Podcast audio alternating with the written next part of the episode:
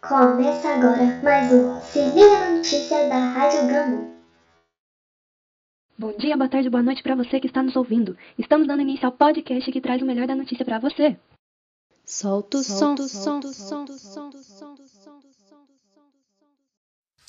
O podcast de hoje fala de um assunto para os nossos familiares que estão levando a vida rápida demais.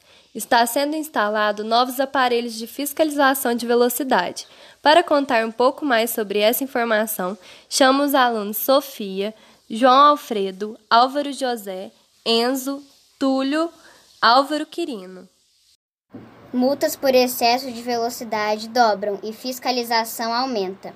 Prefeitura autorizou ontem a operação de dois novos radares do Alímpio de Melo.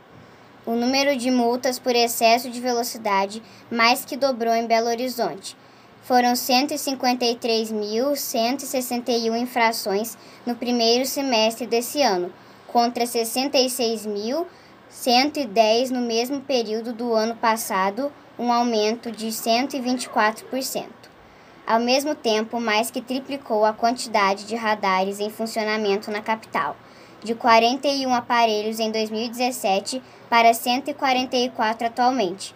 A fiscalização será reforçada ainda com dois novos equipamentos, conforme portaria publicada ontem pela Prefeitura Diário Oficial do município. Os novos radares estão instalados na Avenida João 23, no bairro Alípio de Melo, na região noroeste.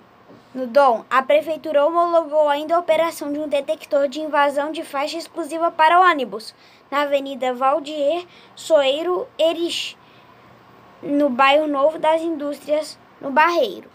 A empresa de transportes e trânsito de Belo Horizonte, BH Trans, informou que, apesar da portaria, os aparelhos não estão mutando e, e que, antes disso ocorrer, a população será avisada. Caminhões. Segundo dados da BH Trans, a instalação de radares também fez saltar nos últimos anos o índice de multas contra caminhões por tráfego e via proibida.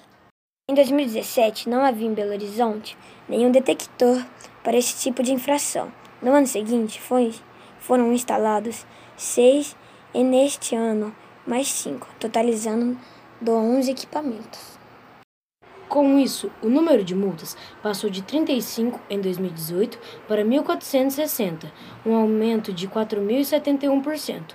Segundo a BH Trans, além do índice de maior de radares, houve diminuição de atos de vandalismo no período. A empresa reiterou também que trabalha na conscientização dos motoristas. Encerra agora mais um episódio do Se Liga na Notícia da Rádio Gama. Agradeço os alunos do quarto ano C pela colaboração. Fique ligadinho aqui e não perca o próximo episódio do Se Liga na Notícia.